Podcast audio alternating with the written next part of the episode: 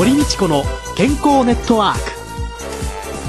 この番組はラジオ日経の経済番組でおなじみのエコノミストやアナリストをはじめスポーツ選手医療関係者などをお招きして日々のお仕事や健康のための工夫について伺う健康生活応援番組です。新しい時代の健康と美しさを創造する「コサナの提供」でお送りいたします。未来を開くテクノロジー。サイエンスに裏付けされた製品とサービスコサナは独自のビジョンによって新しい時代の健康と美しさを創造し皆様のより豊かな生活に寄与したいと願っています正直に科学する私たちはコサナですスタジオにお集まりの皆さん、番組をお聞きの皆さん、こんにちは、堀道子です。野和夫です。よろしくお願いします。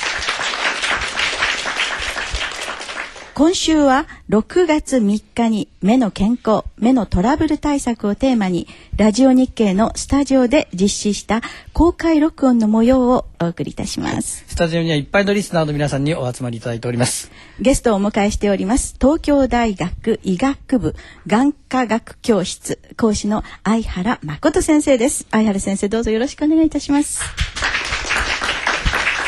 どうも、相原です。よろしくお願いします。よろしくお願いします。相原先生は緑内障が,、はいがご専門ということなんですけれども、まあそもそも目を研究するというその眼科医になられた、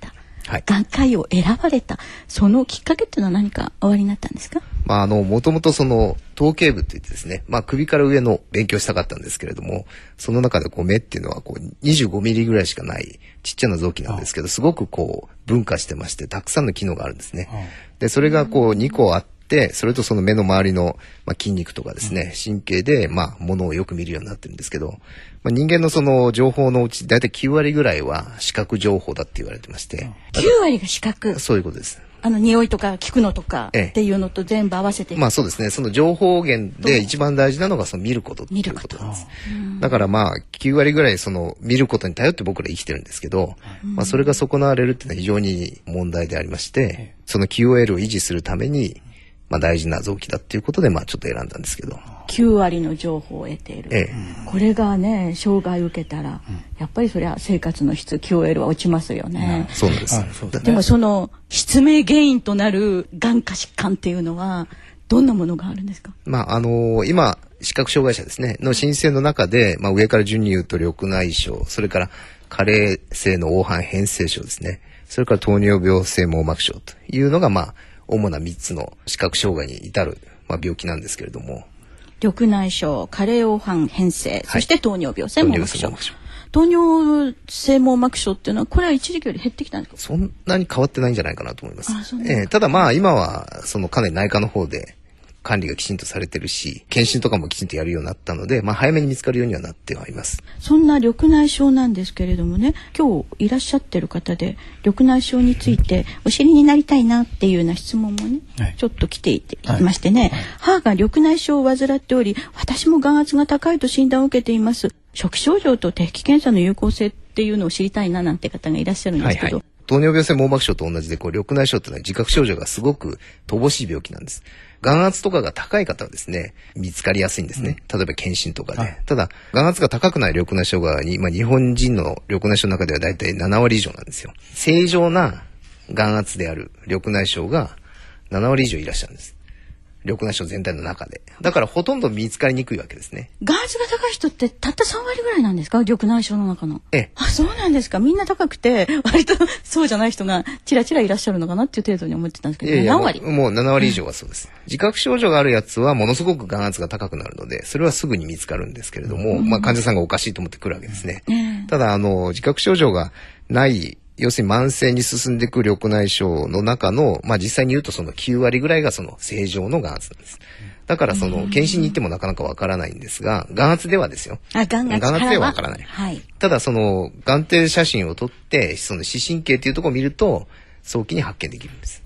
検診の中でその眼底写真をある程度撮ってるところは見つけてくれる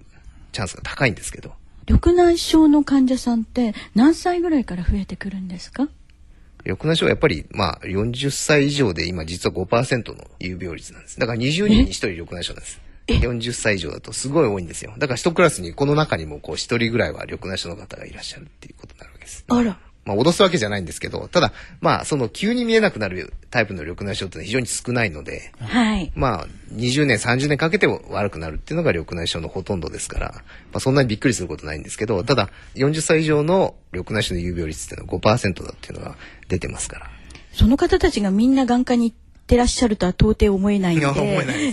そうすると、緑内障の人の何割ぐらいがちゃんと病院に行ってらっしゃるんでしょうかね。あ、それはあの、いい質問なんですけど、あの、岐阜県の多治見市っていうところでですね、私、岐阜出身でございまして。あそうですか多治見市ですか。はい。えー多治見市でその大規模な疫学調査やったんですけれども、はいそのうちで緑内障の方でですね、はい実際に病院に行ってる方って1割しかいなかったんです。だから1割？ええだから9割の方はみんな全然知らなかったんです。自分が緑内障だっていうことを。いやいやいや。だから多分そういう感じなんです。会社の方でね、会社の検診を受ける人は非常にいいんですけれども、主婦の方とか自営業の方で、眼科に行くチャンスが全然ない方っていうのはいつの間にかこう、緑内障になってて、進行してるっていう場合もあるんです。ただ、はっきり言うとその、末期まで視力が出るもんですから、見えづらいとあんまり思わないんですね。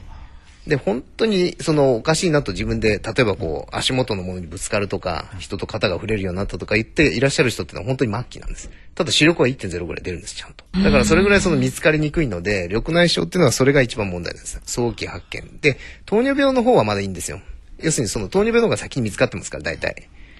検診とかで見つかりやすいですから。ただ、緑内障は眼科の検診をきちんとした上で、しかも、その判定を眼科医がちゃんとやらないと、例えば、こう、眼底写真撮っても内科の先生が出血してるとか言って見るようなのとはちょっとわけが違うんですよね。緑内障の診断っていうのは眼科医でも結構難しい。ただ、そのドックとか検診のレベルが、まあ、残念ながら統一されてないので、きちんと眼科医が見る検診であれば、かなりの率で見つかるんですけど、まあ内科の先生がその出血があるかないかぐらいで見てる時にはこう見逃される可能性があるんです。だからまあ緑内障はそういう意味ではもう、もうちょっとこう、啓蒙活動しなきゃいけないと個人的には思ってるんですけど。そうですね。はい。まあ、あの、治せる病気じゃないんですけれども、その進行さえ遅らせれば、まあ死ぬまで見えてるので、まあそしたらもう全然問題ないんですね。ただあんまり深刻に失明するっていうふうにもうまあ考えるのもちょっとまた良し悪しなところはあります。はい。はい。じゃあ、その初期症状というか、なんというか、緑内障は、まず、専門眼科医の受診、はい。検診を受ける。そうですね。まあ40歳以上になったら一度ぐらい眼科に行かれるといいと思いますけど。40もう早く見つかればもう全然大丈夫な病気ですから。40歳以上になれば。ます、私も。はい。そして、もう一つの、加齢黄斑変性っていうのは、これは網膜の中で一番その視力に大事な黄斑部っていうところがあるんですけど、はいその黄斑部にこう異常が出る病気で、まあ、特に悪いのはあの新生血管って言ってですね、はい。本来そそこにはない血管がこう出てきて、その黄斑部の網膜をこう痛めてしまう病気なんです。特にその真ん中だけやられる病気なので、これは自覚症状が出やすいです。だから患者さんはき、はいはいはい割ときます。要するに物を見てて真ん中がぼやけるとか、歪むとか、そういう症状が出やすい病気なんですねで。もそれって先生どうなんですか？両目一緒になるんですか？両方ともリスクあるんですけど、まあ大概片方から悪く、いっぺんにまあ両方なる人もそれはもちろんいますけど、あええ片方ずつですね。大体気がつきます片方の目で補っちゃう。補っちゃいますけど、やっっぱり真ん中だとなんか変な感じがするっていうのは、大体気づきますけどね。えじゃあ割と気づける。え割と気づけます。日常的な生活の中で気づける。そうですね。ええこう文字見てるとそこのこう片方、もちろんあの両目で見ててもですね、ぼやっとした感じに絶対なってくると思うんで。早期発見のために片方ずつこうやってやって。もちろんそれそれは大事ですけどカレンダーかなんか見ながら。いやまあそこまで毎日しなくてもいいですけどどうだろうっていうのを 見たらどうなんですかね。まあ、その方が他の病気も見つかりやすいですね。人間どうしても効き目っていうのがあるので、そっちばっかりで見てるの、実は両目で見てるようでも、右の効き目の人の方が多いですけど、意外と隠さないので、隠すといあら、実は左がよく見えてないんだなっていう人は、実は結構いらっしゃる。そうなんだ。はい、はい。両目で見てるようで、実はあんまり見てないです。はい。だからまあ、たまにはこうやってこう隠すのもいいことではないかとは思いますけど。今、今おっしゃったように毎日はやらなくて毎日はしなくてそんな、急にはいかないけれども、まあ時々、そねそんなことをしてみるっていうのも、この加齢黄斑変性症も、あの、視野は狭くならないんですけど、真ん中だけ悪くなるので、ええやっぱ視力が0.1ぐらいになっちゃうわけですね。見えないと。悪くなっちゃうと。ただ周りは見えるんですね。真ん中だけ痛む病気ですから。ただやっぱり真ん中見えないと、こう人の顔を見てその顔が抜けるとかですね。そういうことになっちゃうので。まあこれもあの、なかなか治しにくい病気です。じゃあ、こういうような疾患に対してですね、緑内障、それから加齢黄斑変性、あるいは糖尿病網膜症、はいこういうのの治療というのは先生どういう治療がなされていくんでしょうか？緑内障は、あの、基本的にはその眼圧がいけないというふうに言われてるんです。今、僕はあの、正常な人が多いってすごく言いましたけれども、正常な人でも眼圧を下げることによって、視野の進行がこう抑制できるっていうのは、これは分かってはいるんです。だからその眼圧の正常値っていうのは、統計学的な正常値であって、その人にとっては高いんだと思うんです。うん正常値っていうのはだいたい10から21ぐらいまでなんですけど、その中に、その人の眼圧がたとえ収まっていても、その人にとってはその眼圧は高いというふうに解釈してもらえばいいと思うんですけど、だから目薬でまず眼圧を下げるっていうのが最初です。ただ、眼圧だけじゃないんですね。その要因としては。他の要因もたくさんあるとは言われてますけど、だけど一番大事なのは眼圧。あのよくですね市販のその風邪薬とかですね、ええ。いろんなものにですね、はいはい。緑内障の人は使っちゃいけない使っちゃいけないっていうようなことがいっぱい書いてあるんですけど、はい。あれはどうなんですか？緑内障って大別するとその慢性に進行するあまり眼圧が高くないタイプの緑内障と、ものすごく眼圧が上がってしまって、目が痛くなっちゃって急に見えなくなっちゃうっていうタイプのがあるんですけど、ええその後者の方に対してはそういう薬は悪さをするんですよね。だから慢性に進行するやつはほとんどその薬は実は大丈夫なんですが、薬を出す人はそれを見分けられませんから。で、患者さんに聞いても、患者さんが必ずしも自分の緑内障がどっちのタイプかって知らないので、そういう意味でそのリスクを減らすために、一応危なっかしい薬には緑内障はダメって書いてあるんです。ただきちんとその眼科にかかって緑内障だって分かってる患者さんに対しては普通は出して大丈夫です。じゃあもう診断を受けて治療されてるような方であれば、ええ。大体大体大丈夫ぐらいだったら大丈夫だという、ええ、そうなんです。ああそういうふうに判断すればいい、ええ。意外とその急に眼圧が上がるタイプの人っていうのは、あの、眼科にかかってない人がいらっしゃるので、そういう方に実は薬を出して具合悪くなってることが実はあるんですね。眼科にもかかってらっしゃらなくて本人も緑内障だと気づいてなくったら売っちゃいますよね。そして飲んじゃいますね。でその時のその緑内障のそのいわゆる急性発作っていうんですかね、ええええ。そういうのはどんな症状が出てくるんですか？まずもうこう目がかすむ。で目が目が痛い。目が痛い。充血する。充血する。あと頭が痛いとか、はい頭が痛い。吐き気がするっていう状態になるので、ええ。間違って内科に行く患者さんもいますね。そうでしょうだからね、ね急急になんかお腹の調子が悪くなったんじゃないかと思ったり、吐き気がするんで、頭痛くて吐き気がするからって言って内科に行くことがあります。頭痛くて吐き気がして目が充血したら脳内出血かしらって思っちゃうかもしれない。うん、まあそういうふうに思う人も、あの、あると思うんですけど、いや、結構意外と眼科に行かないんですね。しょっちゅうありますけど、その症状。いやいや、そそんなにやったら困りますけど。え使うでしょそれそうじゃなくてもね。え、だから意外と、まあ難しいですよね、そういう意味では緑内障は。じゃあそういう時にもやっぱり目の見え方は霞みます霞むわけですからすごく霞みます。吐き気があったとかそういうの時には目もちゃんと確認をしてそうだった時には眼科の方も両方きちんと見ていただくっていうことね、はいはい。その急性のすごい発作が起こった時って、ええ。子宮対応しないとそう、子宮対応しないと、もう障害が残ります。障害が残る、ええ。男性はあんまりその急性緑内障発作を起こさないんですけど、は大体あの、5、60代の女性の、もともと目がいい方です。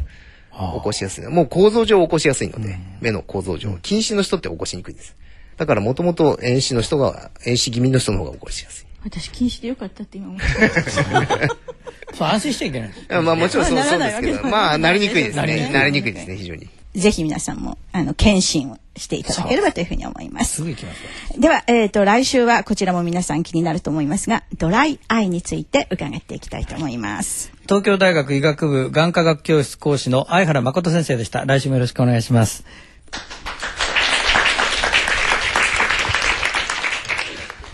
小佐ナワンポイント情報のコーナーです。小佐ナ鴨井和美社長にも加わっていただきます。よろしくお願いいたします。よろしくお願いします。今日のお話はね、目の病気、まあ怖い病気もたくさんあるということでしたね。考えていくと、糖尿性網膜症にしたって、はい何にしたって、血管っていうのをん、いかに生き生きとしていくかっていうことが、はい。やっぱりとても大切。うん。で、血管をね、ちゃんとしましょうっていうと、循環器系の疾患っていうのが思い浮かんじゃうわけですけど、やっぱり目の病気ですから糖尿性網膜症なんていうのも、目の血流とか、神経の栄養を与えるものとかっていうのとても大切で、そういう意味では私サプリメントっていうのでね、目っていうとね、うん。なんかすぐブルーベリーだとかね、はい。そういうものが出てきちゃうんだけれども、実は血管病という捉え方をした時には高級店なんていうのも、まあいいのかなっていうふうにね思ってお話をね、伺ってたんですけどね。例えばあのメタボリックで問題になってるのも実際にあの死に直結する部分というのは実は血管のところの障害が多くてですね血管の柔軟性も必要ですし血流の改善も必要だと思うんですね。コエンザイム Q10 はあのコラーゲン酸性促進効果というのがたくさんありますので当然肌のデータも弊社も取っておりますけれども肌だけでなくて血管の代謝促進というんですかね柔らかい血管を作ってあげることで血流の改善というのはできるんではないかと思うんですけれどもその辺どうですかね先生？それはそうですよね。だから実際には肌に効果があるっていうのは、コラーゲンって体中にあるわけで、どうしてもお肌プリプリっていうようなね、肌の弾力性を保つっていうふうに思い浮かべがちですけれども、コラーゲン体中にありますので、関節にもあるわけですし、血管のところにもあるわけですし、体中にあるいろいろなコラーゲンにも働きかけてくれるっていうことは必要だから体中で高級店を本当は作ってるんだけれども、年取ってくるとどうしても減ってきちゃいますのでね。減ってきたものは補えばいいっていう、そういうことなんでしょうね。そうですね。なかなかあの食事で補うっていうのは難しいところがありますのでぜひですねまあ食事でできないところがサプリメントの出番だというふうに思いますのでぜひ吸収のいい形でですね弊社の方、まあ、吸収データも取っておりますけれども、まあ、包摂化したシクロカプセル化したコエンザイム9点とぜひお試しいただければと思います。はい小さなワンポイント情報のコーナーでした。堀道子の健康ネットワークお相手は堀道子と宇野和夫でした。それでは皆さんまた来週。ごきげんよう。